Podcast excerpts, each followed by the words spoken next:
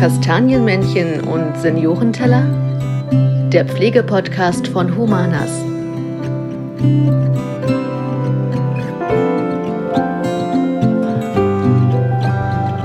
Hallo und herzlich willkommen zu unserer neuen Folge des Humanas Pflege Podcast Kastanienmännchen und Seniorenteller. Heute sind Jennifer Lorbeer und ich, erstmal hallo Jenny. Hallo.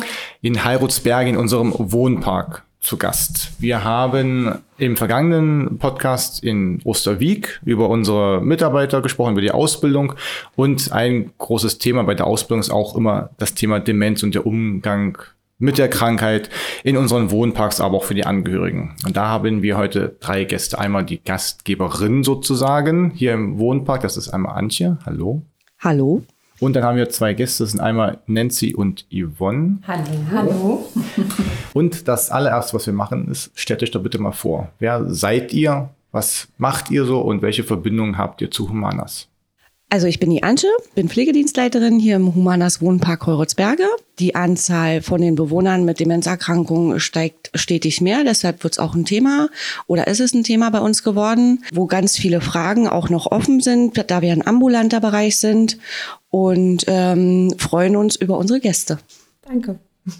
Ja, hallo, ich bin Yvonne. Ich ähm, ja, bin Demenzexpertin, habe seit 20 Jahren Erfahrung mit dem Thema Demenz habe vor über 20 Jahren Krankenschwester gelernt in der Uniklinik und acht Jahre auf der Gerontopsychiatrie gearbeitet, habe also Menschen mit Demenz gepflegt, dann noch ähm, ja, Studiengänge absolviert, ähm, Gesundheitswissenschaften und Management im Gesundheitswesen und war auch in der Demenzforschung tätig und habe mir vor dreieinhalb Jahren meinen Berufstraum erfüllt, mich selbstständig gemacht mit meinem kleinen Unternehmen, die Angelis, Demenzberatung und Angehörigenschulung. Also mein täglich Brot ist, Menschen mit Demenz und Angehörige zu beraten, aber auch Angehörige zu schulen und mit meiner Mitarbeiterin Nancy ähm, ja auch die Pflegefachkräfte zu schulen in stationären Einrichtungen und so sind wir auch auf Humanas aufmerksam geworden und die erste Schulung hat Nancy im ja, Kolbitz absolviert mit Mitarbeitern aus verschiedenen Wohnparks und ich würde mal an Nancy weitergeben. Ja, mein Name ist Nancy, ich bin Gerontologin, habe in Erlangen und Nürnberg studiert, also Alterswissenschaften studiert, bin seit sechs Jahren in Demenzforschung tätig am DZNE in der Uniklinik und bin seit April auch bei Yvonne im Unternehmen angestellt. Also ich bin jetzt praktisch halb in der Forschung und halb in der Demenzberatungsstelle und habe die Fortbildung damals ähm, ja, besucht in Nürnberg, also dieses Konzept Education Pflege, sozusagen so eine Train-the-Trainer-Ausbildung gemacht, sodass ich jetzt auch hier in Sachsen-Anhalt die Pflegekräfte nach dem Konzept Education Pflege schulen darf. Ja, vielen Dank. Wir starten immer mit einer kleinen Schnellfragerunde. Also ich stelle quasi zwei Sachen zur zur Auswahl, beispielsweise Berge oder Meer, und ihr müsst euch dann entscheiden, was ihr lieber mögt. Einfach um so ein bisschen so einen kleinen Kennenlernimpuls zu haben. ähm, barfuß oder Socken? Barfuß. Barfuß. Ja, barfuß. Stadt oder Dorf? Dorf. Stadt. Stadt. da waren sich die Demenzberaterinnen einig, die Demenzexpertinnen.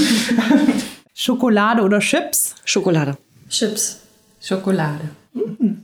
Dann hätten wir noch den Standard, die Standardfrage Hund oder Katze? Hund. Katze. Hund. Harry Potter oder Herr der Ringe? Harry Potter. Harry Potter. Herr der Ringe. Sticht immer eine hervor. Und Kaffee oder Tee? Kaffee. Tee. Kaffee. Alles klar. Gut, vielen Dank dafür. Dann würde ich, würde ich gerne erstmal die Frage an euch richten, warum ihr euch damals dafür entschieden habt, euch mit Demenz auseinanderzusetzen. Warum seid ihr da Expertinnen geworden auf dem Gebiet? Also ich einmal aufgrund meiner, meinem Einsatz in der Psychiatrie. Ähm, es war ein bisschen Zufall, dass ich auf der Gerontopsychiatrie gelandet bin. Das ist eben die oder alle psychiatrischen Krankheiten ab 65 aufwärts. Und dazu gehört die Demenz. Also Demenz war unser täglich Brot.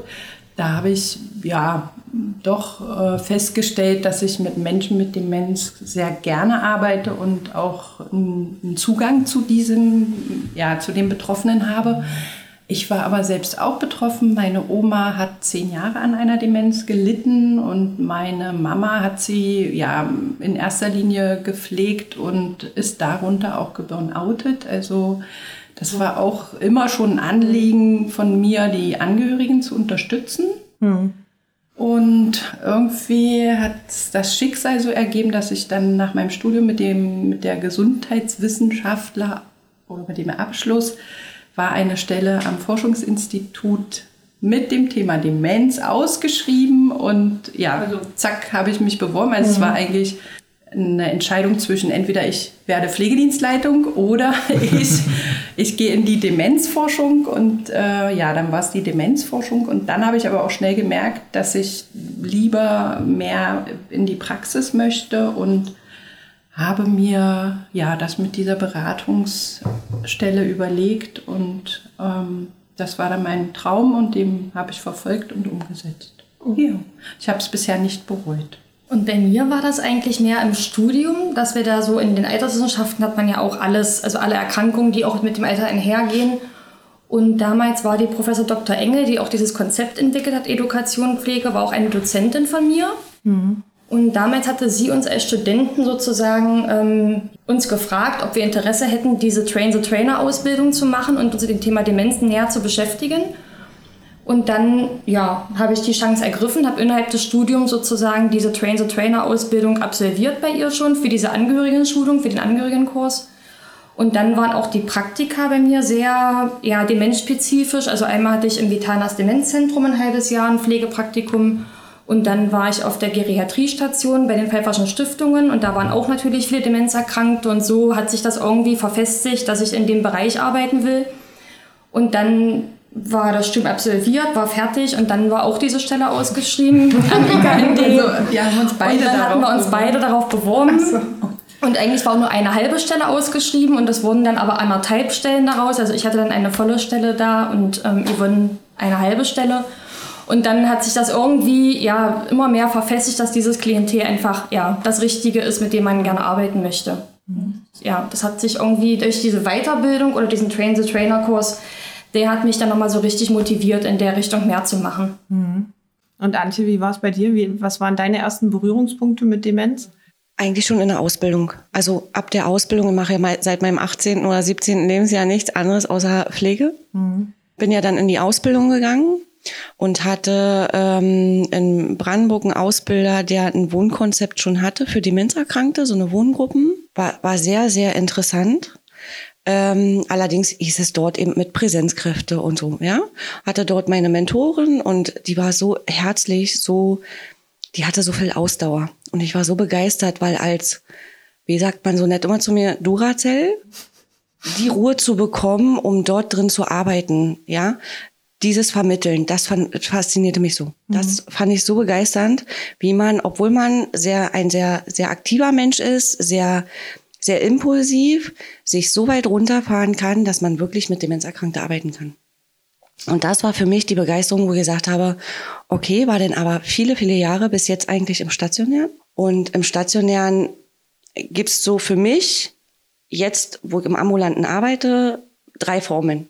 Also die eine Demenz, die, die recht unauffällig ist, dann die ganz schwere Demenz, wo der Abbauprozess so schnell geht und die dritte, die tatsächlich auch mit Fixierungen arbeitet. Mhm. Und für mich war jetzt natürlich im Ambulanten die Frage, was macht man eigentlich mit diesem Klientel im ambulanten Bereich? Ja, wenn sie zu Hause wohnen, wenn man, wenn man sie nach, nach der Versorgung auch wieder alleine lassen muss, wie viel übernehmen die Angehörigen, wie viel übernimmt der Wohnpark?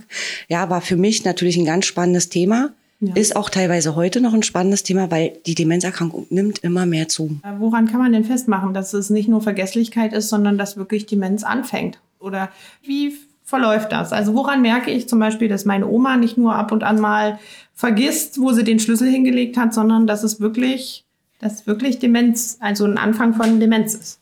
Also nach Leitlinie sagt man immer, dass der Alltag auch eingeschränkt sein muss. Also die Alltagskompetenz muss eingeschränkt sein und das auch mindestens ein halbes Jahr lang. Also sechs Monate lang muss im Prinzip schon das, der, der Gedächtnisabbau oder die Gedächtnisschwierigkeit muss so stark sein, dass auch der Alltag betroffen ist. Und das ist immer so, so ein, ein Merkmal. Wie äußert sich das der Alltag betroffen? Dass sie nichts mehr essen können? Oder? Nein, also das wäre zu drastisch. Am Anfang beginnt es damit eigentlich, dass so komplexe Sachverhalte nicht mehr verstanden werden und dann die Angehörigen zum Beispiel Bankgeschäfte, Schriftverkehr übernehmen müssen, auch dass der Einkauf nicht mehr gelingt. Also das sind so im Anfangsstadium, aber es gibt da auch nochmal Unterschiede, je nachdem, was für eine Demenzform, weil es gibt zum Beispiel auch die frontotemporale Demenz und da beginnt es mit Verhaltensauffälligkeiten ist eine sehr seltene Form, Gott sei Dank, weil die ähm, Betroffenen relativ früh erkranken, zwischen 50 und 60. Und die heißt frontotemporale Demenz, weil eben die äh, Ablagerungen im Stirnlappen beginnen und da ist unsere Persönlichkeit verankert. Und deswegen kommt es eben zu Verhaltensauffälligkeiten wie kindisch sein, Albernheit.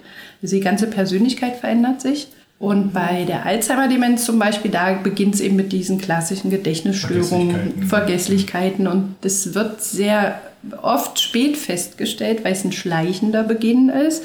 Und gerade im hohen Alter wird dann gesagt, naja, das ist das Alter schuld, wird ein bisschen tüdelig, aber mhm. das kann man abgrenzen.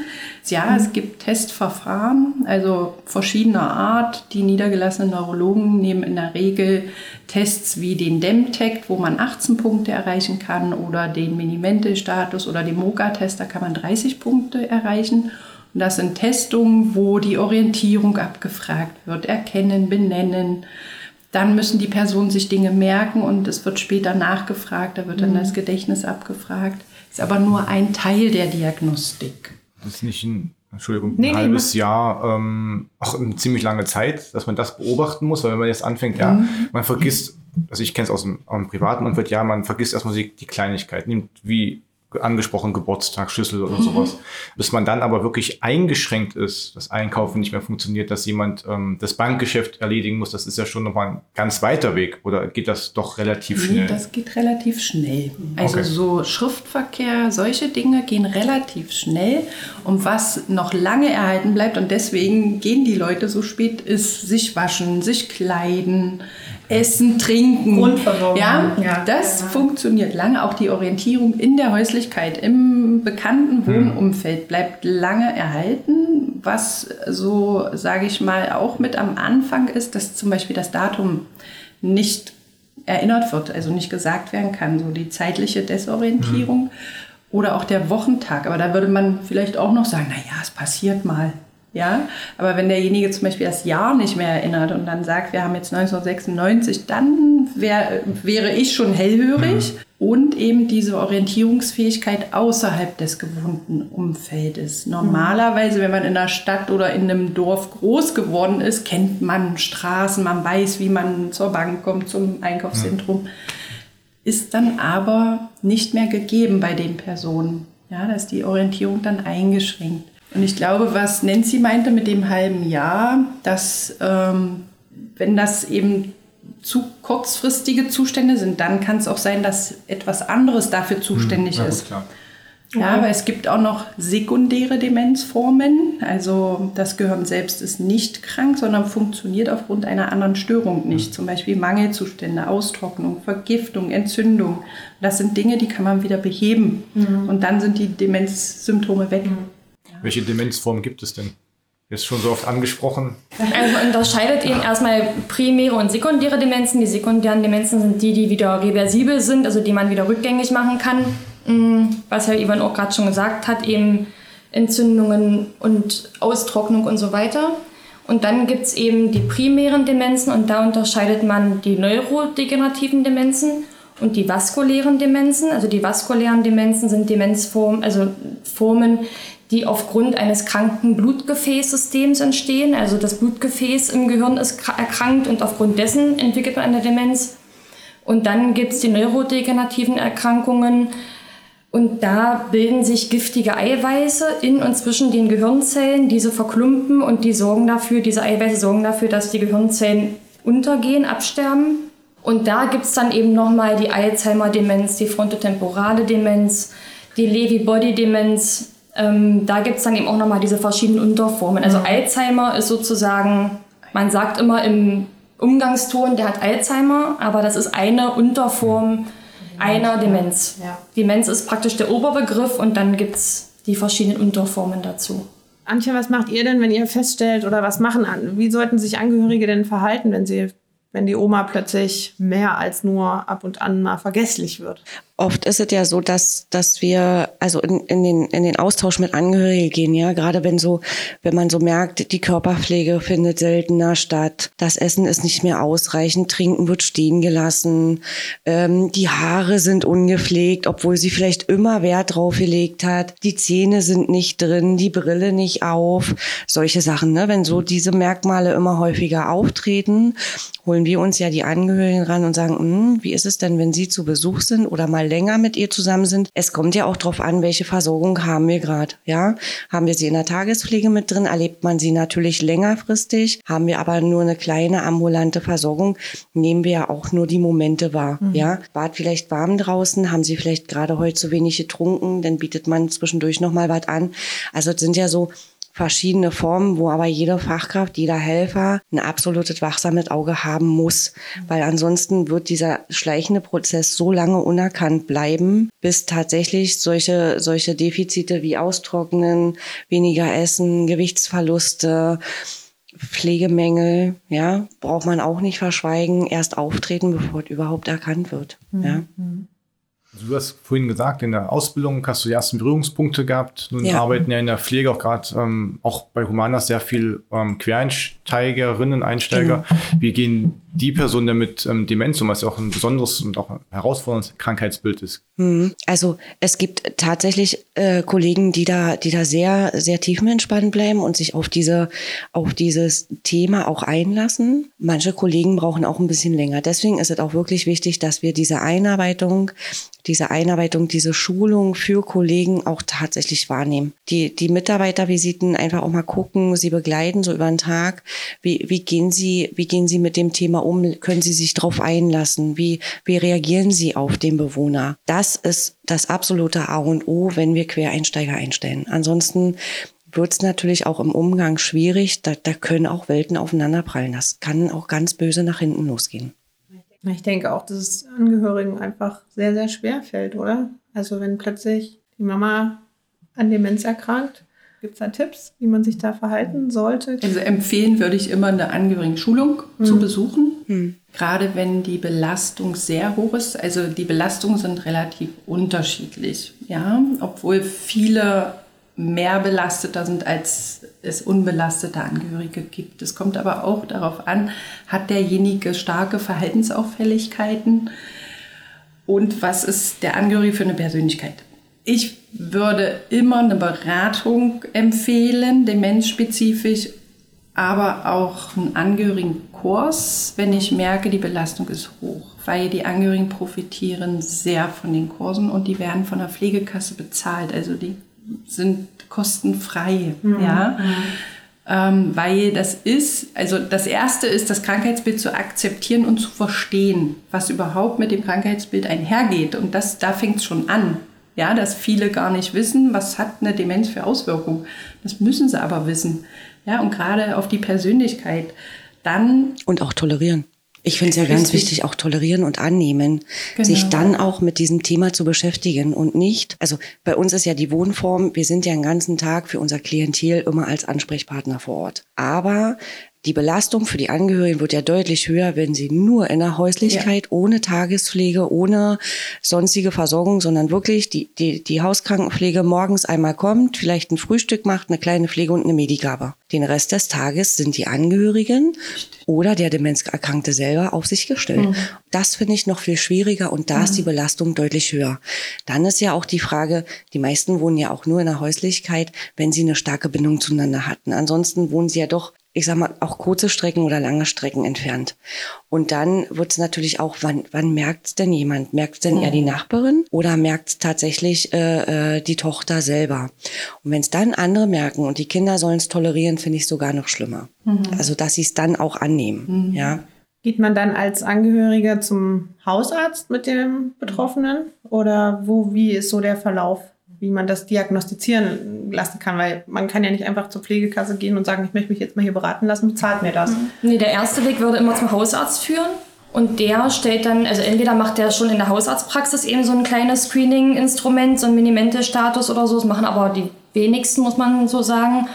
Und dann gibt es eben die Möglichkeit, dass der Hausarzt überweist, entweder in die Gedächtnisambulanz zu uns in, Uni, in die Uniklinik. Das ist halt eine Spezialgedächtnissprechstunde sozusagen, die sich sehr mit Demenzen beschäftigen. Oder eben zu niedergelassenen Neurologen überweisen und die machen dann eben die Diagnostik. Ja, problematisch ist, dass Termine beim Neurologen ja oft ganz, ganz, ganz, ganz lange sind. Ja, also wir haben ja ganz simples Beispiel. Wir haben eine Klientin eigentlich mit einer Tumorerkrankung im Kopf, ist jetzt aber auffällig.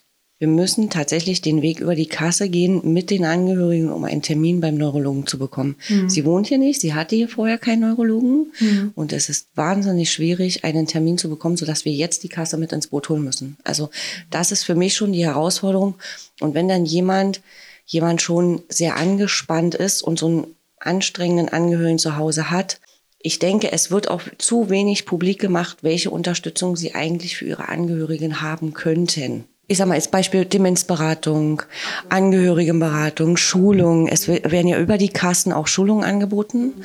Die nehmen ja echt, ich denke, auch zu wenige wahr die zu lange aber auch ihre Angehörigen pflegen. Also die, die, die meisten sehen wir ja, wenn, wenn sie zu uns zum Beispiel in den Wohnpark in die Waben ziehen, ist die Demenz schon deutlich fortgeschritten. Ja, so dass man dann nur noch, nur noch eigentlich die Fähigkeiten beibehalten kann. Da wenig Förderpotenzial ist, wo man noch, wo man noch ansetzen kann. Oder auch Hausärzte ein begrenztes Budget haben, um zum Beispiel eine Ergotherapie längerfristig aufzuschreiben. Ja, das ist beim Neurologen deutlich einfacher, aber wenn man keinen Termin bekommt, das ist natürlich auch schwierig, ja. Und das sind so Handicaps, die Angehörige, denke ich, oft haben. Bezüglich der Fähigkeiten, ähm, welche Fähigkeiten lassen nach? Also zum Beispiel sagt ihr ja, dass die Konzentration wahrscheinlich nachlässt, wenn man nicht mehr ausreichend trinkt, sich nicht mehr pflegen kann, dass man sich darauf quasi auf sich selber noch konzentriert. Wie sieht es denn aus mit Hobbys?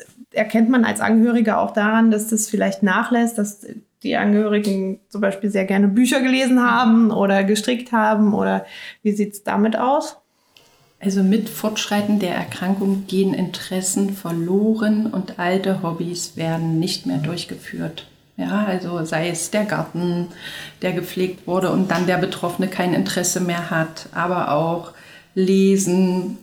Es, also oft wird immer noch die Zeitung gelesen, aber es wird auch viel berichtet von den Angehörigen, dass nur noch geblättert mhm. wird, mhm. die Überschriften vielleicht noch gelesen werden und die Angehörigen auch so probeartig mal fragen ähm, oder lies mir das mal vor oder was hast du denn jetzt gerade gelesen? Aber das sind alles Dinge, die gehen verloren. Mhm. Wie schnell geht das? Kann man das irgendwie festmachen, dass man, wenn der Garten ungepflegt ist, dass das schon mal so ein Indiz ist für einen Gartenliebhaber, der dann nicht mehr. Also, das ist auf jeden Fall ein Indiz, dass was nicht stimmt. Hm. Aber man kann also keinen Zeitraum sagen, wie schnell eine Demenz voranschreitet. Es gibt kurze, schnelle, schwere Verläufe. Es gibt aber auch lange Verläufe. Und man weiß nie, wie das bei demjenigen eintritt. Das ist auch bei jeder Form anders. Also es ja. kann, ja. Da kann einmal, es kann Alzheimer, dem es kann ruckzuck gehen und dann gibt es wieder Formen, wo es ganz lange dauert. Ja. Das ist ganz individuell, die hm. Verläufe. Also das werde ich auch häufig gefragt. Naja, Frau Kotschi, mit wie vielen Jahren können wir denn jetzt noch rechnen? Ja, und ich Beispiel, gebe ja. nie eine Prognose ab. Ich sage immer, dass die Verläufe ganz individuell und sind. Gibt es da denn irgendwelche Zusammenhänge, dass man sagt, okay, bei der Person, die vielleicht vorher, also aus dem Leben heraus, die ersten 50, 60 Jahre des Lebens das und das nicht gemacht hat oder das sehr stark gemacht hat, das irgendwie ableitbar ist, viel Sport ist besser oder? Also wir haben in der Demenzforschung zum Beispiel auch mit den unterschiedlichsten Typen zu tun, sage ich jetzt mal. Und wir haben wirklich alles. Wir haben Sportler, wir haben Professoren, mhm. wir haben ganz, ganz hochgebildete Menschen, wir haben aber auch sage ich jetzt mal, einen einfachen Arbeiter, der eine, nur eine Grundausbildung gemacht hat und irgendwie, also wir haben wirklich die ganze Bandbreite. Man kann jetzt nicht sagen, Sportler kriegen es nicht oder gebildete Menschen kriegen es nicht. Wir haben Sprachtalente, die fünf Sprachen gesprochen haben. Es ist immer, es ist von allem immer etwas dabei zu, dem, zu den Fähigkeiten nochmal zurückzukommen, die, die so verloren gehen, was wir eben schon mal als Thema hatten, fällt mir ein Beispiel aus dem Wohnpark ein. Es gibt eine, eine, eine Mieterin in den Reihenhäusern, die ähm, wahnsinnig viel gelesen hat, auch einen gehobenen Bildungsstand hat und ähm, die Tochter letztens zu Besuch war und gesagt hat, ist Ihnen schon mal aufgefallen, dass meine Mutti äh, nur noch blättert in den Büchern? Und da haben wir gesagt, naja, wir, wir lesen nicht viel, wir nutzen eher so die Natur, aber wir, wir haben da mal ein Auge drauf. Und dann äh, wollten wir mit ihr zusammen eine normale Einkaufsliste schreiben und ähm, wir, wir wollten uns ein Buch aussuchen in der Bibliothek. Es ging nicht. Sie hat tatsächlich nicht hinbekommen. Und gerade so dieses Lesen ist ja doch was, so das Gehirn so anregt, auch eine visuelle Vorstellung zu haben. Und ich denke, dass wir lesen oder hören und verstehen mehr in die Beschäftigung integrieren sollten dass wir das in die Beschäftigung auch mehr, mehr Beachtung schenken sollten. Äh, Musik und Tanz ist wichtig einfach auch für die Bewegung, aber so lesen wäre natürlich schön, wenn man dort auch Ehrenamtliche vielleicht mal mit ins Boot holen könnte. Und das, das Thema Lesen ähm, spielt zum Beispiel im Wohnpark in Beinstedt eine Rolle. Da gibt es nämlich das Projekt Leseoma und Darüber hat Jenny mit unserer Pflegedienstleiterin vor Ort Silvia Reuss gesprochen und das hören wir uns jetzt einmal an. Ich bin heute im Wohnpark Ballenstedt und begleite unter anderem Inge Lochefeld gemeinsam mit unserer Pflege- und Betreuungskraft Katrin Weber in die Kindertagesstätte Spatzennest. Die 90-jährige Inge wird den Kindern vorlesen. Die Idee zu dem Projekt der Leseoma ist 2019 schon entstanden, wie Pflegedienstleiterin Silvia Reuss uns berichtet. Also das zustande gekommen ist es mit der Eröffnung der Bibliothek im Kindergarten. Die wurde teilweise durch diese Humana Stiftung mitfinanziert und teilweise durch die Stadt. Und bei der Einweihung der Bibliothek kam uns die Idee, dass ja ab und an mal so eine Seniorin von uns im Kindergarten was vorliest. Da hat die Seniorin Spaß, die Kinder haben Spaß, ist mal was anderes.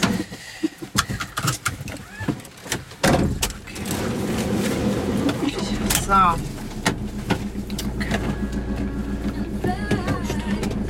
So, das ist quasi für alle heute das erste Mal, ja? Ja. Frau Lochefeld ist sehr interessiert an allem, ja. Den ersten Besuch der Leseoma gab es schon im Februar 2020. Monatelang lag das Projekt jetzt wegen der Pandemie auf Eis. Nun sollen die Vorschulkinder regelmäßig mit spannenden Geschichten begeistert werden. Und schon allein die Vorfreude war sehr groß, wie Jenny Meissner, die Betreuerin des ABC-Clubs, kurz nach unserer Ankunft berichtet. Hallo. Hallo. Und einen schönen Tag. Guten Tag. Hallo, Mana. Genau, hereinspaziert. So geht man Jugend voran. Also wir haben den, die Kinder informiert, ähm, dass die Omis kommen und dann wollten sie gleich, ja, da müssen wir noch was malen. Und dann wollten sie ganz viele Blätter und wir müssen das doch machen und noch was basteln. Ja, und also die waren tierisch aufgeregt. Die wollten auch die Tische hinstellen und haben gesagt, wir müssen hier noch mal drüber wischen, das muss alles sauber sein. Also die haben sich ganz dolle gefreut. Morgen. Morgen. Morgen. Das ist Frau Lochefeld? Lochefeld? Sagt der Oma Inge. Oma Inge ist das. Wisst ihr, wie alt die Oma schon ist? Nach einer kurzen Vorstellungsrunde ging es mit den Abenteuern von Pippi Langstrumpf los. Wie alt seid ihr denn? Sechs. Sechs, ja? Und soll ich euch davon was vorlesen? Ja. Ja? Dies hier ist Thomas und Annika. Ich lasse das Bild nachher mal rumgehen, dass ihr das alles schön angucken könnt. Ja? Als Thomas und Annika über den Gartenzaun gucken, sehen sie etwas Merkwürdiges. Ein sehr kleines Mädchen kommt daher und trägt ein großes, lebendiges Pferd auf dem Rücken. Guckt mal. Kann man ein Pferd auf dem Rücken tragen? Nein. Nein. Das sieht ja auch. Ja. Das kann, nur Pippi kann das, richtig. Die Kooperation mit dem Spatzennest besteht schon über einen langen Zeitraum. Und so besuchen nicht nur unsere Lesedamen mit Geschichten von Pippi Langstrumpf und Co. die Kinder, sondern die Kleinen sind auch regelmäßig bei Humanas zu Gast. Die Kinder kommen oft zu uns zum Singen, zu besonderen Festen, mal zu Ostern oder zu Weihnachten.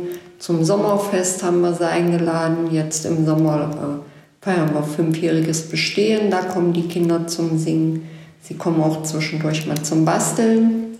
Basteln sie Herbstbasteln, Frühlingsbasteln oder Mai für Weihnachten. Jetzt in der Corona-Zeit haben sie immer im Kindergarten gebastelt und uns dann die Basteleien vorbeigebracht oder wir haben sie abgeholt. Und unsere Mieter freuen sich doch immer sehr, wenn die Kinder kommen. Die haben viel Spaß. Die Kinder freuen sich. Hier ist sie, hier liegt sie auf dem Tisch und das Essen steht auf dem Stuhl. Es ist niemand da, ihr sagt, sie soll sich ordentlich hinsetzen. Nein, wahrhaftig nicht. Denn das Essen wird nicht auf dem Stuhl, nein, das liegt auf dem Tisch. Wenn sie sich wäscht, steckt sie den ganzen Kopf in die Waschschüssel. Sie findet das schön. Wasser in die Ohren zu bekommen. Nach einigen spannenden Vorleseabenteuern waren sich alle Teilnehmenden einig, dass dieses Projekt eine richtig gute Idee ist. Und dass die Leseomas wiederkommen sollen, steht auf jeden Fall auch schon fest. Mädels, wie fandet ihr das denn? Cool. Ja, sollen die Omas wiederkommen? Ja. Welche Geschichte hat euch denn am besten gefallen? Pippi Alle. Ja, alle. Vielen Dank für das Interview. Es war ein interessanter Einblick in das Leseprojekt in Ballenstedt. Ähm, du hast ja schon am Anfang vor kurzem gesagt, Antje, mit dem Thema Lesen, dass das auch eine, ein Punkt sein kann, wo man darauf aufmerksam wird, wenn eben das Ja. Durchblättern der Zeitung muss Ja. erfolgt und das Buch kaufen nicht mehr ähm, oder ausleihen möglich ist. Kann man denn auch mit viel Lesen dem vorbeugen?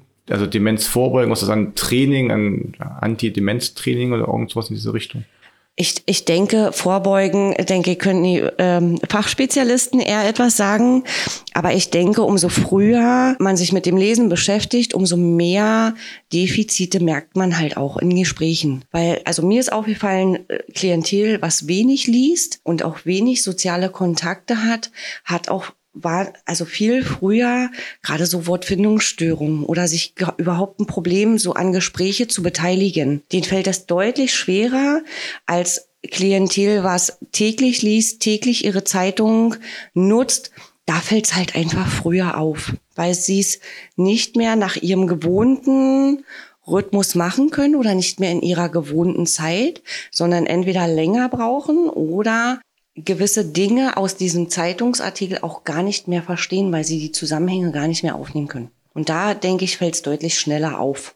Mhm. Also das würde ich auch so bestätigen, auch ähm, dass soziale Kontakte gut tun, halt auch viel Lesen gut tut, aber dennoch kann man nicht sagen, viel Lesen beugt Demenz vor. Ja, weil es, Frau Nancy hat ja vorhin die verschiedenen Formen äh, beschrieben und die neurodegenerativen Formen, also da, wo die schädlichen Eiweiße vorhanden sind, die haben wir bis heute nicht ja vollumfänglich verstanden und die Eiweiße können wir halt nicht entfernen. Da können wir auch nicht vorbeugen, weil die sind schon 15 bis 20 Jahre vor erster Symptomatik im Gehirn. Was wir, wo wir vorbeugen können, sind die gefäßbedingten Demenzen, die vaskulären, also da, wo eine Arterienverkalkung vorhanden ist, also die Durchblutung nicht mehr gesichert. Und dazu zählen verschiedene Risikofaktoren wie Rauchen, zu viel Alkohol, Mangel an Bewegung, ein zu hoher Cholesterinspiegel, ein zu hoher Blutdruck. Diabetes mellitus ist ein Risikofaktor. Und ich glaube, das waren jetzt die großen ja, Faktoren, die dazu führen, dass sich überhaupt diese Arterienverkalkung bildet.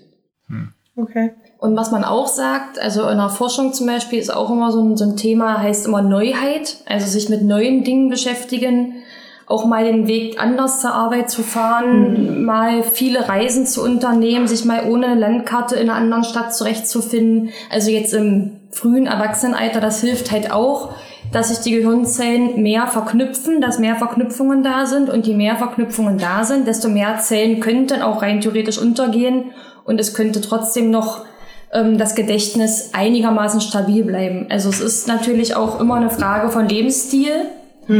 Das sind einmal die Risikofaktoren, aber natürlich auch Neuheit ist immer wichtig. Also das ist immer auch so ein Ansatzpunkt in der Forschung, den wir auch verfolgen in unserem Forschungsinstitut, Interventionen zu entwickeln, die mit Neuheit etwas zu tun haben. Also neue Impulse, neue Bilder, neue Sprachen, auch mal ein neues Gericht ausprobieren und das mal versuchen, nächsten Tag nochmal zu kochen ohne Rezept. Solche Geschichten. Also das trainiert auch in irgendeiner Form das Gehirn oder bringt es dazu, leistungsfähig einfach zu bleiben. Ein Kreuzworträtsel?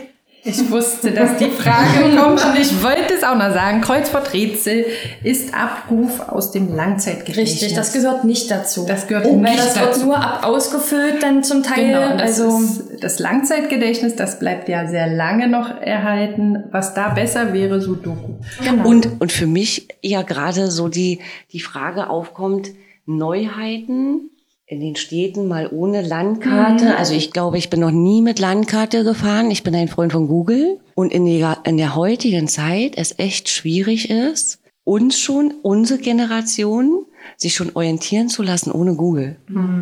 Google Map. Also Aber es würde helfen. Es dass würde helfen, das wahrscheinlich. Gehirn in der Beziehung mehr sich verknüpfen kann und sich einfach besser organisiert.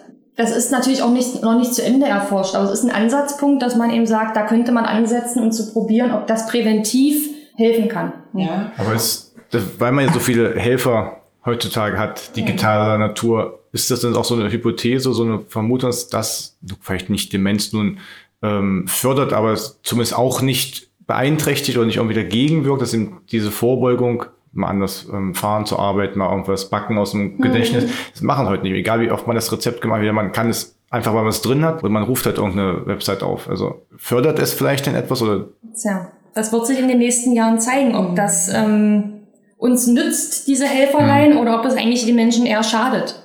Das muss man, das wird man sehen. Ob wir als, als Generation Google, sage ich jetzt mal, dann in irgendeiner Form später mal mehr Beeinträchtigungen noch haben oder ob es noch öfter auftritt. Das ist eben ja noch nicht zu Ende erforscht. Das ist einfach noch ein ganz großes Fragezeichen dahinter. Ist ja auch interessant, äh, welchen Einfluss auch die Demenz dann auf die Orientierung hat, weil manche laufen ja beispielsweise weg.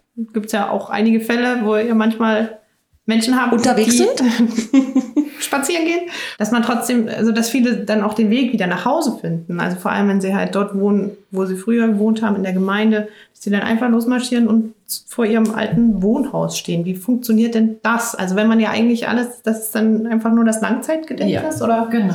Das sind die alten Routinestrecken, die im Langzeitgedächtnis abgespeichert sind. Und egal, sie wissen auch nicht mehr, wie sie dahin gekommen sind. Sie haben den Weg irgendwie geschafft und sie sind ja trotzdem größtenteils noch kommunikativ. Also wenn wir unser Beispiel von vorhin nehmen, ja, die Dame, die bis nach Suden, äh, Sudenburg äh, gekommen ist, ist schwer dement, kann, kann eigentlich, findet eigentlich nicht mal eine Toilette, aber sie hat den Weg tatsächlich aus unserem Wohnpark bis nach Sudenburg geschafft. Und da frage ich mich, oh je, A, was hätte alles passieren können? Wie können wir sie schützen? Und wie können wir, wie können wir Maßnahmen treffen? Ne? Und da hilft uns zum Beispiel Google, GPS-Systeme, ähm, wo, wo auch die Angehörigen mitgehen und sagen, okay, wir besorgen das, wir kümmern uns drum. Das ist das, was wir dann brauchen, ambulant, um ohne Fixierung auch zu arbeiten und sie auch laufen lassen können. Der Drang nach dem Laufen ist ja da. Aber ich würde schon gerne noch mal nach äh, zu, zu dem Thema Google und äh, Online www zurück mit deiner Frage, die du vorhin hattest, Fabian. Außerhalb der Aufzeichnung mit den Genau. Online-Tests, ja. Mit den Online-Tests, weil ich denke, viele werden diese Tests auch machen und werden dann sagen, uh, und in Panik verfallen. Ist das tatsächlich so gut, diese Online-Tests? Ja, wir hatten es nämlich vorhin ähm, als, als Thema, ob man auch Online-Tests machen kann bezüglich der Demenz. Und das ihr hat Dr. Google befragt. Dr. Google.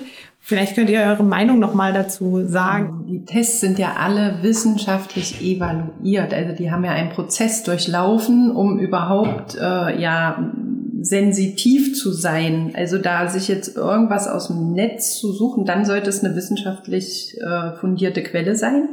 Hm, Also ich denke, es wird jetzt keiner mehr ja die Intention haben, Tests ins Internet zu bringen, weil es gibt ja gute Tests. Ja, vielleicht gibt es die dann genau den Test in Internetform, ja, Mhm. zum Beispiel den Minimente-Status.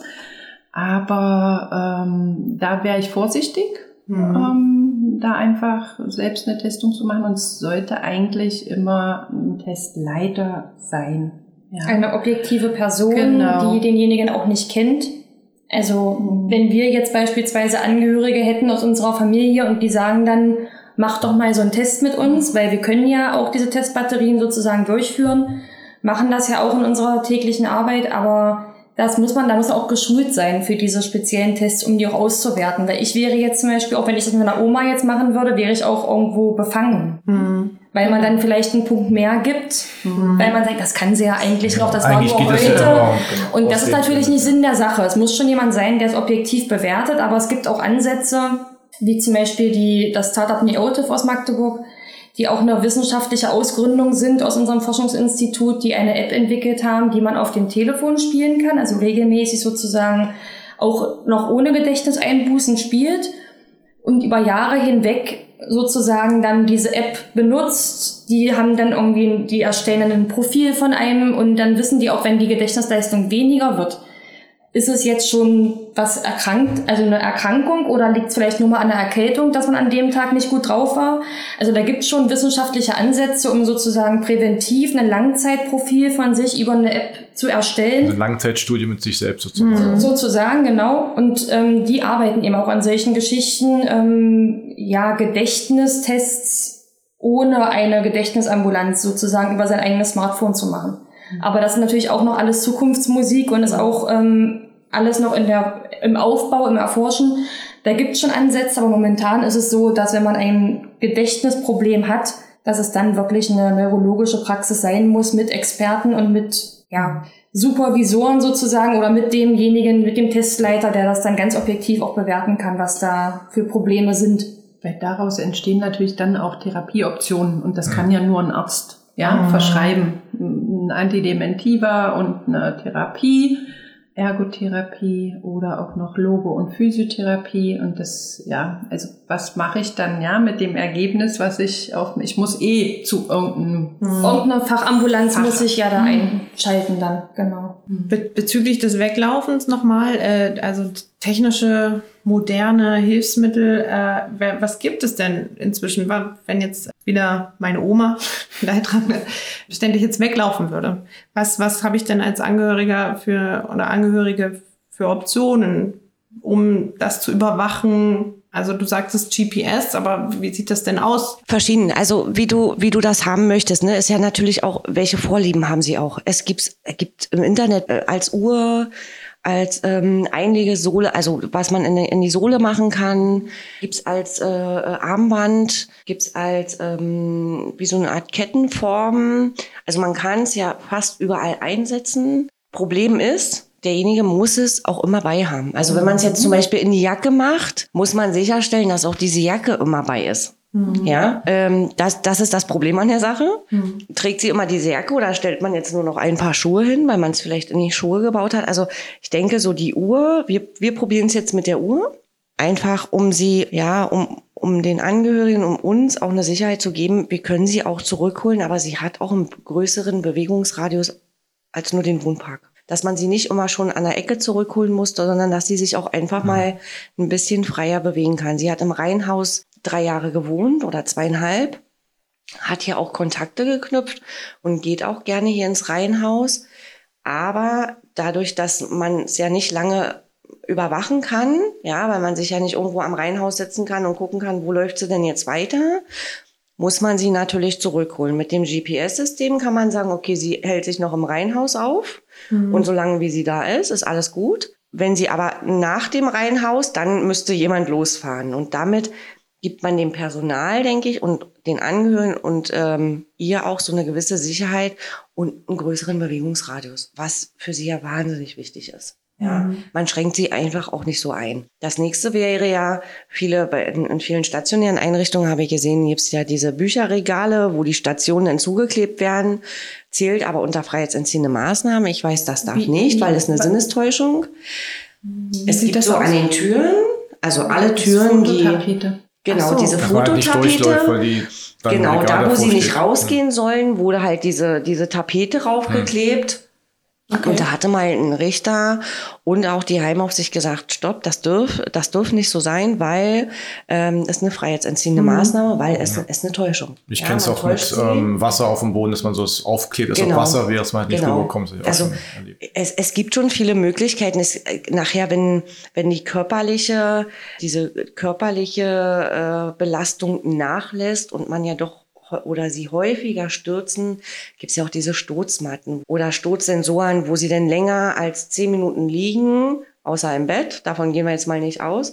Aber wenn sie jetzt zum Beispiel zehn Minuten auf dem Fußboden liegen, dass dann ein Signal kommt, Mhm. dass man dann sagt, okay, er bewegt sich seit zehn Minuten nicht mehr, jetzt müsste mal einer gucken gehen. Mhm. Ja, aber es ist ja jetzt erstmal der Beginn. Ja, es, es werden immer mehr, es werden immer mehr Klientel äh, mit Demenzerkrankungen und ich denke, wir sollten dort definitiv ansetzen. Ist das, eine, ist das erwiesen, dass es äh, quasi immer mehr Menschen gibt, die an Demenz erkranken? Na, das sind statistische Daten, weil ähm, also die Babyboomer-Generation, die Nachkriegsgeneration, war eine große Kohorte. Und diese Person geht bald in Rente und werden immer älter. Und deswegen werden 2050 circa 2,8 Millionen Menschen mit Demenz in Deutschland erwartet. Momentan sind es um die 1,6 bis 1,7 Millionen Erkrankten, weil mit dem Alter steigt das Risiko, an einer Demenz zu erkranken. Das sind auch statistische Daten. Also in der Gruppe ab 89 sind 40 Prozent von einer Demenz betroffen. Und nur mal zum Vergleich, in der Gruppe ab 65 bis 69 sind nur 1,5 an einer Demenz erkrankt. Es gibt Mhm. natürlich auch noch jüngere, Mhm. aber die Deutsche Alzheimer Gesellschaft gibt immer so Faktenblätter raus mit Zahlen äh, aus ganz Deutschland, auch aus den Bundesländern. Wir sind natürlich eins mit der ältesten Bundesländer und ich muss sagen, eins der Bundesländer, was am wenigsten bisher für Demenz tut.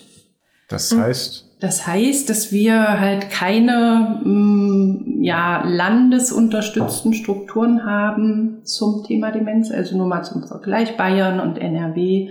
Nordrhein-Westfalen, die haben 13 Regionalbüros Pflege und Demenz, die halt vom, von der Landesregierung und auch von den Alzheimer-Gesellschaften unterstützt sind. Wir haben nur eine Alzheimer-Gesellschaft in Sachsen-Anhalt, deren Tagesgeschäft aber die Betreuung ist. Und ja, es gibt halt noch sehr wenig Strukturen. Ich bin ja auch momentan die Einzige, die diese Angehörigenschulung anbietet in Sachsen-Anhalt. Okay. Was halt, ich würde es mir wünschen, dass es auch noch andere Personen gibt, die das halt ja im ganzen Land verteilt durchführen. Wir haben auch schon angefangen, Online-Kurse zu machen. Also da war eine Truppe aus Wittenberg, die gesagt, Frau Kotschik, würden Sie für uns das online machen? Dann waren Angehörige aus Halle, Quedlinburg, Apenburg. Da habe ich auch eine Gruppe online gemacht. Ähm, Ist natürlich immer schöner in Präsenz, aber mit Corona, ja, ist. Und wenn man, und wenn man dann bedenkt, wie die Zahlen erwartet werden und wie der Pflegestand gerade mit Personal und Strukturen sind, werden wir nicht drum rumkommen, unsere Angehörigen noch mehr zu schulen und sie noch mehr mitzunehmen, weil im Endeffekt werden sie die Pflegenden sein, weil wir es nicht schaffen, so viele Menschen zu begeistern, dass die Pflege komplett abgedeckt werden kann, denke ich. Und wir haben halt auch zu wenig Nachwuchs. Ne? Ich denke, und alle ich denke, Zweige reißen sich nach jungen Menschen, die irgendwas machen wollen. Ja, und es, es, ich denke, es gibt viele Menschen, die man für diesen Beruf begeistern könnte, wenn die Gegebenheiten anders wären. Mm, Aber also ich habe ja vor über 20 Jahren Schwester gelernt und wir hatten jetzt mal ein Klassentreffen und da ist nicht einer mehr in der Pflege. Nicht einer.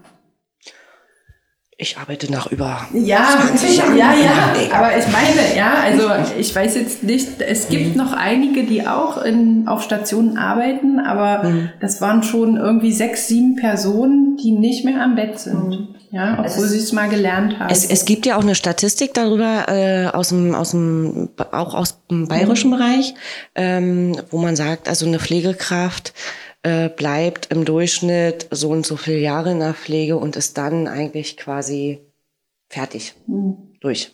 Mhm. Um nochmal aufs Thema Demenz zurückzukommen, ähm, was macht man als Angehöriger oder als Pflegefachkraft, wenn die Person wegrennt, aber nicht mitkommen möchte und dann beispielsweise auch aggressiv wird? Dass halt einfach Aggressionen auch eine Rolle spielen bei Demenzerkrankten. Ist das so? Ja? Du meldest dich? Yvonne? Ja, also meine persönliche Fachmeinung ist, dass Aggressionen entstehen durch falschen Umgang und Unwissenheit. und immer einen Auslöser haben. Okay. In dem Fall wäre der Auslöser, dass man denjenigen von seiner Weglauf, man nennt sie auch Heimlauftendenz abhalten möchte. Und letztlich ist die Empfehlung, dass man ihn begleitet, ja, also spazieren geht und dann wieder nach Hause kommt oder eben ablenkt, indem man ihn in ein Gespräch einbindet, eine Beschäftigung ermöglicht. Also es gibt Möglichkeiten, wenn man personell halt aufgestellt ist. Ja, also ich würde es mir schwierig vorstellen, hier fünf Leute, die eine Heimlauftendenz haben, zu betreuen.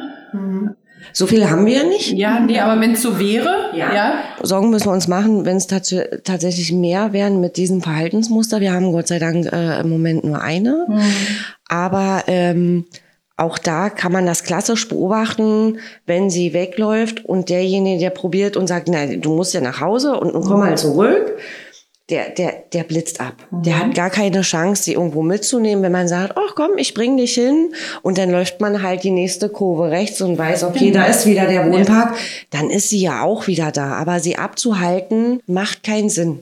Es mhm. ist genauso wie die Körperpflege, wenn sie bei dem einen ablehnen, okay, alles klar, komme ich später nochmal, dann geht halt der nächste nochmal ja. zu, der, der einen ganz anderen Zugang hat. Man kann halt dann nicht mehr Schema F abarbeiten, ja, oder Schema A, was viele gern hätten, hier Montag, Mittwoch, Freitag duschen und Dienstag, Donnerstag nur eine kleine Pflege und sonntags baden das Schema muss man wegpacken. Also mhm. dann muss man wirklich individuell arbeiten und sagen, okay, ähm, wir, wir planen mal für Montag und Donnerstag duschen und Sonntag baden, aber wenn dann halt Donnerstag duschen geht, dann machen wir es halt Freitag. Mhm. Dann ist das so. Ja, aber da muss man auch gerade so Quereinsteiger, Angehörige ganz, ganz wichtig mitnehmen und sagen, pass auf, ich biete das an, so und so sind die Konditionen und so ist ja auch der Kostenvoranschlag. Aber denke dran, wenn es nicht geht, wir probieren es dann einen anderen Tag und wir gehen dann den Leistungsnachweis einfach nochmal durch. Und ich empfehle gerade bei solchen verhaltensauffälligen Klientel, davon haben wir ja einige, dass wir auch regelmäßig in den Austausch gehen. Also und mittlerweile ist so dieser, dieser Austausch bei denen, die sich selber nicht mehr so äußern können, dass man sagt, okay, so alle sechs, acht, zwölf Wochen setzen wir uns mal zusammen, wir gucken mal, wie läuft die Pflege gerade? Wo können wir mehr ansetzen? Welche, welchen Bedarf haben wir noch? Was können Sie uns vielleicht auch mitbringen? Gerade auch so zum Üben für Feinmotorik, weil das ist ja so das Erste, was mit so verloren geht. Reißverschlüsse, Knöpfe ist ja der Horror manchmal. Und dass man da auch regelmäßig in den Austausch geht und sie einfach auch mitnimmt. Mhm. Ja. Ist das, ähm, weil wir gerade über Personal, auch den Schlüssel vielleicht auch gesprochen haben, ist das ähm, bei den Kostenträgern ausreichend refinanziert? Nein. Nein. Nein, definitiv nein. Also wenn ich sehe, dass eine Betreuungskraft für stationär 20 Bewohner sein soll, 20, hm. und davon laufen vielleicht drei weg, der weiß ja gar nicht wohin. Hm. Also 20, eine Betreuungskraft auf 20 Bewohner, ob sie jetzt höhere Einschränkungen oder weniger haben. Der Zeitaufwand mit Demenzerkrankte ist einfach höher. Mhm. Ob sie mobil sind oder nicht. Ja, es ist völlig gleich. Der Zeitaufwand ist deutlich mehr, gerade weil sie auch mehr Anleitung brauchen.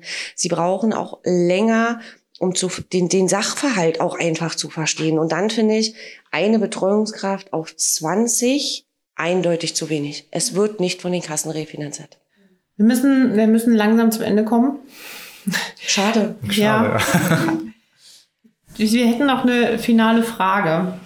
Was würdet ihr machen, wenn ihr selber merkt, dass äh, ihr wahrscheinlich Demenz bekommt oder an Demenz erkrankt seid? Das ist eine gute Frage, weil es gibt natürlich auch die fehlende Krankheitseinsicht bei Demenz und das ist bei vielen, also ja, bei ein, doch vielen der Fall. Ähm, ja, da ist die Frage, also da sieht man ja seine Erkrankung nicht ein und das müsste natürlich alles der Angehörige regeln. Wenn ich merke, dass bei mir was auffällig ist, dann würde ich zur Neurologin gehen oder zum Neurologen und würde halt eine Diagnostik machen lassen. Mhm. Genau.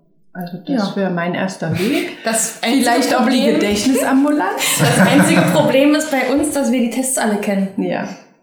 Also wir haben ja alle ein Langzeitgedächtnis. Ja, stimmt. Autoblume, Kerze sind ja, weil wir, den, weil wir natürlich in unserem Berufsalltag mehrmals wöchentlich, also ich mache es jetzt in einer, in einer Studie ja auch sehr häufig mit den Probanden. Ich glaube, wir werden da noch ganz gut in den Tests. ja. Also ich glaube, ich würde auch mit meinem Mann noch mal sprechen und ihm noch mal ein paar Informationen geben. Also wenn das und das bei mir auftritt, ah. dann bitte schleif mich irgendwo hin. Weil wie gesagt, es kann eben zu einer fehlenden Krankheitseinsicht kommen und dann sage ich, ich bin noch nicht krank und ja, vielleicht ihr seid recht, wenn man sich damit das ganze Leben lang beschäftigt hat. Man sagt ja nicht umsonst, Krankenschwestern sind die schlechtesten äh, Klienten, die man haben ja, kann. So die anstrengendsten, tatsächlich. Die Tablette brauche ich nicht und hier brauche ich nicht und das brauche ich nicht und das schon mal gar nicht. Hatten wir alle schon. Ja, ganz verrückt. Was würdest du machen, Antje? Ähm, für mich, für mich war schon immer wichtig, weil ich auch schon immer ganz viel auf der Autobahn unterwegs war. Ähm, Vorsorge ist die absolute oberste Priorität. Patientenverfügung, Vorsorgevollmacht. Und ich denke, Demenz kann man schlecht vorsorgen, ja. Mhm. Aber für, für mich wäre wichtig, dass ähm, das abgesprochen ist, sollte, egal wer, ne, Ehemann, Ehefrau, Ehekind, die Kinder sollten wissen, was man sich wünscht. Und dafür, das, das sollte man absprechen, mhm. ja? ja. Und auch ganz offen mit diesem Thema umgehen und nicht so, ach naja, bei uns ist das nicht. Bei mhm. uns schon mal gar nicht. Aber wie vorhin schon gesagt, ja, es kann jeden Einzelnen treffen und es ist so schwierig, dann für Angehörige die richtige Entscheidung zu treffen. Man kann nie sagen, es ist die richtige Entscheidung, aber wenn man schon in einer, zu Hause offener in der Kommunikation ist, wie stellt man sich das vor, was wünscht man sich? Denke ich, ist es für Angehörige leichter, auch damit umzugehen. Mhm. mhm. Ohne ständig Angst haben zu müssen, eine falsche Entscheidung zu treffen. Und was für mich manchmal ganz, ganz schwierig ist in, in der täglichen Arbeit, dass sich Geschwister ähm, nicht einig werden dass der eine Hü sagt und der andere Hot und der eine denkt, er macht's noch besser für den für die Mutti oder für den Vati und der andere denkt, es ist noch besser für Mutti und Vati und reden dann aneinander vorbei und er sie dann eine Entscheidung treffen, ist es manchmal tatsächlich auch für Mutti oder Vati tatsächlich schon zu spät, ja. Mhm. Und ähm, für für mich ist wichtig, jeder sollte selber offen in seiner Familie darüber kommunizieren und und Wünsche und Bedürfnisse äußern. Ja, was er sich so vorstellt. Ja, vielen Dank erstmal dafür. Wir hören uns zur nächsten Folge äh, Humanes Sportstunde am Donnerstag in zwei Wochen am 23. Juni. Falls ihr irgendwelche Fragen habt, Nachrichten, schickt die uns gerne an podcast.humanas.de oder ins Nachricht bei Instagram oder Facebook. Genau, da ähm, abonniert natürlich auch ähm, unseren Podcast. Ähm, ansonsten vielen Dank an erstmal an dass wir hier in Heroldsberge sein durften zu Gerne. viert und dann aber auch, dass ähm, Nancy und Yvonne hierher gekommen sind nach Heroldsberge. Vielen Dank ja, Sehr gerne. Vielen Dank. Ich hoffe, es hat Spaß gemacht. Ja, vielen Dank für die Einladung. Stimmt, zu fünft, ich kann nicht zählen. Naja, es fängt schon an, leider. okay, okay. So, deswegen auch so Doku und das ist auch so gar nicht meins. Also ich würde alles Kreuzvertreter machen, egal. Ähm, also vielen Dank, dass wir hier ähm, zu Gast sein durften und ähm, ja, wir hören uns wieder bei Humanas Sportstunde. Genau, vielen Dank. Gut. Tschüss. Tschüss.